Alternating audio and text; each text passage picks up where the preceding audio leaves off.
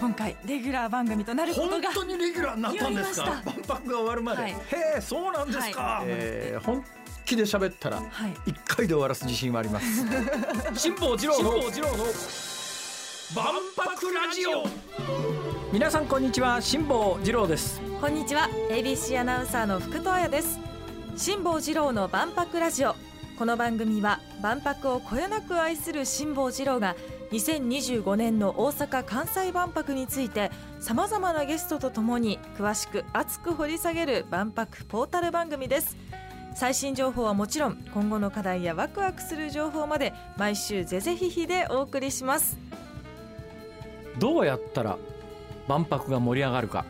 というのをですね私最近ずっと考えているのでございますが、はい。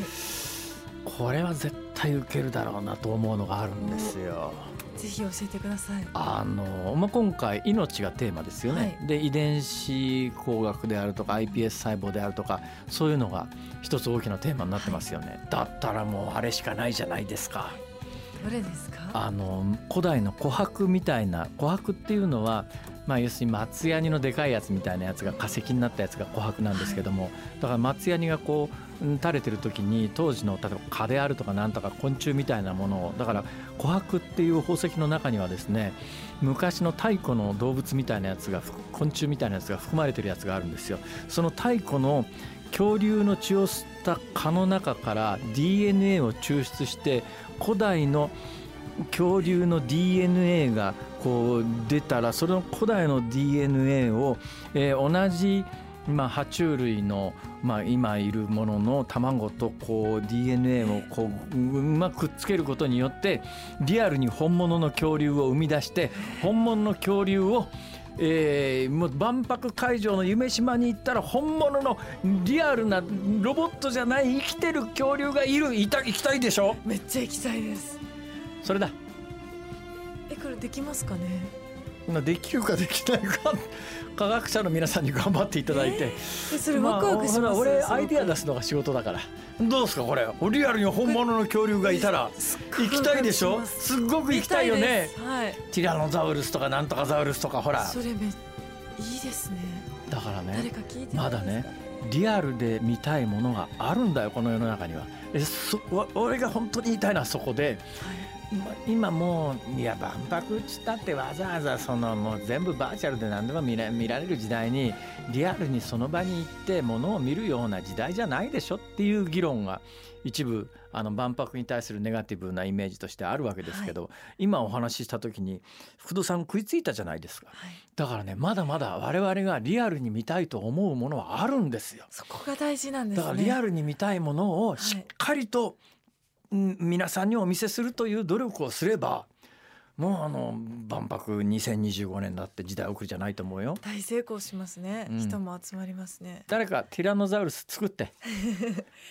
聞いてる方ぜひそうだな。お願いします。阪大の沢教授お願いします。楽しみにしてます。番組ではそういった皆様からの質問や感想もお待ちしています。メールは expo.abc1008.com 小文字で。Expo.abc1008.com です。番組公式ツイッター改め X のアカウントは辛坊治郎の万博ラジオで検索。ポストする際のハッシュタグは万博ラジオです。皆さんご意見やご感想をどんどん投稿してください。お待ちしています。この後は万博ニュースヘッドラインです。辛坊治郎の万博ラジオ。大阪・関西万博ニュースヘッドライン。8月上旬から中旬にかけての主な万博関連ニュースです。大阪・関西万博の魅力を伝える自然動力船ポリマ号が世界航行の途中にインド沖で座礁し航行不能になっていることが先月1日運航関係者によって明らかになりました。経済産業省は万博の海外パビリオン建設を支援するため国内の建設業者を対象とした万博貿易保険を新たに設けることを決めました。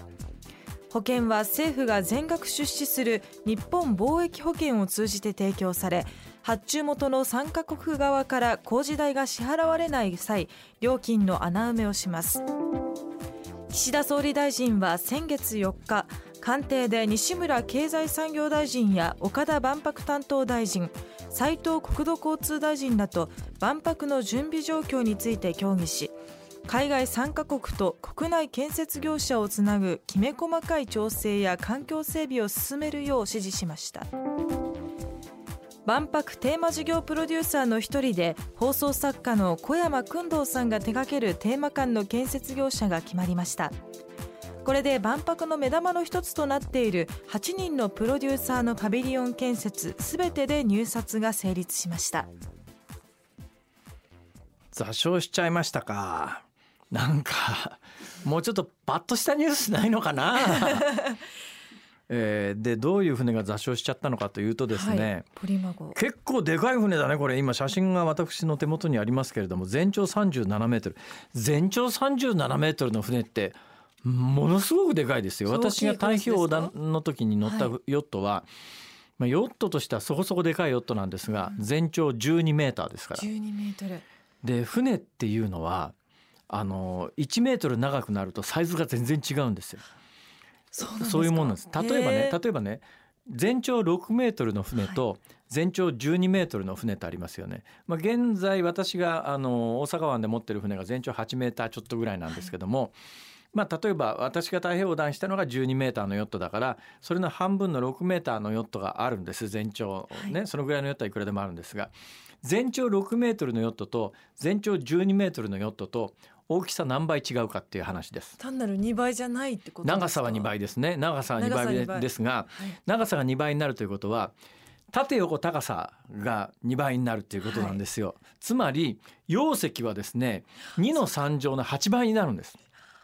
だから全長8メートルの船と全長12メートルの船は長さは倍長さが単に倍なんじゃなくて、はい、容積っていうか船の実際のどのぐらいのでかい船っていう感覚でいうと8倍違うんです。そうすると今回座礁したあのポリポリマ号っていう自然動力船自然動力船ってどんな船かというとこれまああの全面に表面に太陽光パネルがあ。の貼り付けてあってで太陽光だけじゃなくてですね風力も使えると。それから水素。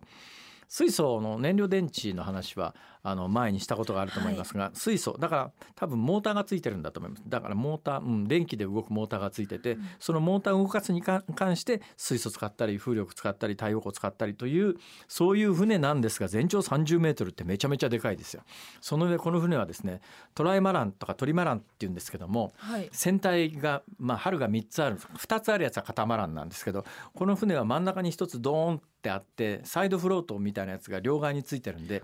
だから船体が縦に3つあるんですね。これねものすごい速いんです。だからねこれがですね何のために作ったかというとですね、万博をアピールするためにあの、えー、2021年12月に大阪を出港して世界中の港に寄りながら海洋プラスチックの汚染問題であるとか気候変動問題みたいなものをいろいろ啓発しながら世界中で港港で万博の宣伝をして回っていて、えー、インドに行ってインドの沖で座礁しちゃって本来は2025年にいろんなその宣伝の成果を持って万博会場に現れるはずがなんかさ、はい、もうちょっと前向きな話題にしようよ。まあ、いきなり番組冒頭からかえー、万博の PR 船が座礁しました。おい！方向不能ですからねもう。だからあのもう今更言っても遅いけども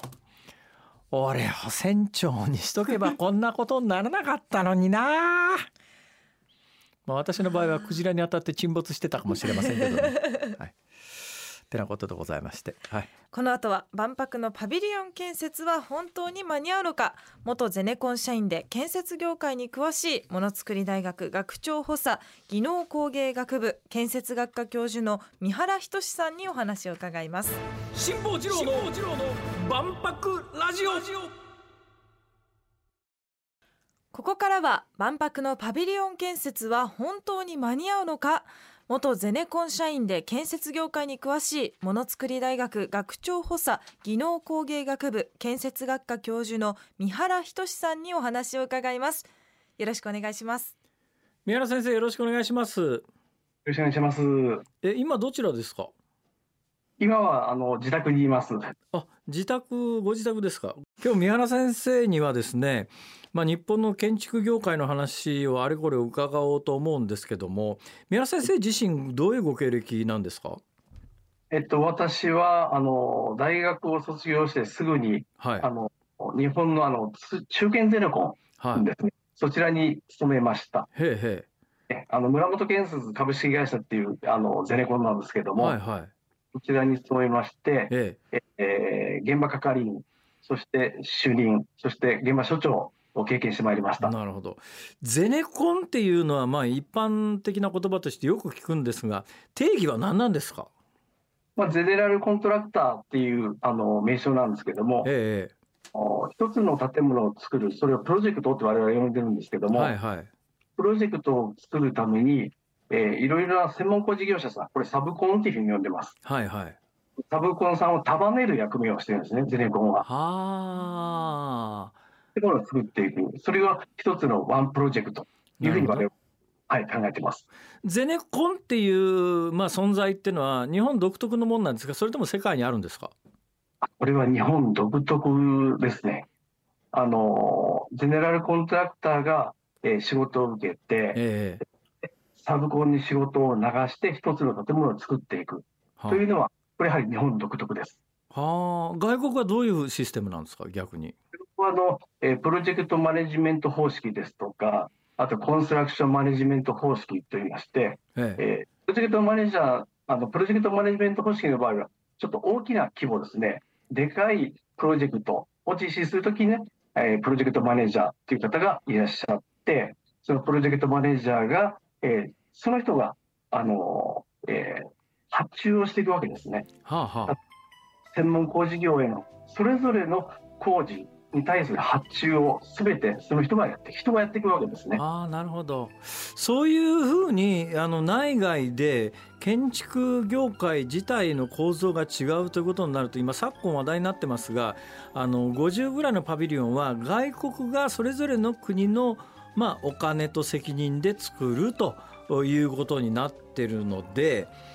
そういうこともどうなんですかね？あのいろんなこともお話は始まったばかりですが今日のところはこの辺でお別れです。辛坊治郎の万博ラジオ。また来週土曜日のお昼12時にお会いしましょう。さようなら。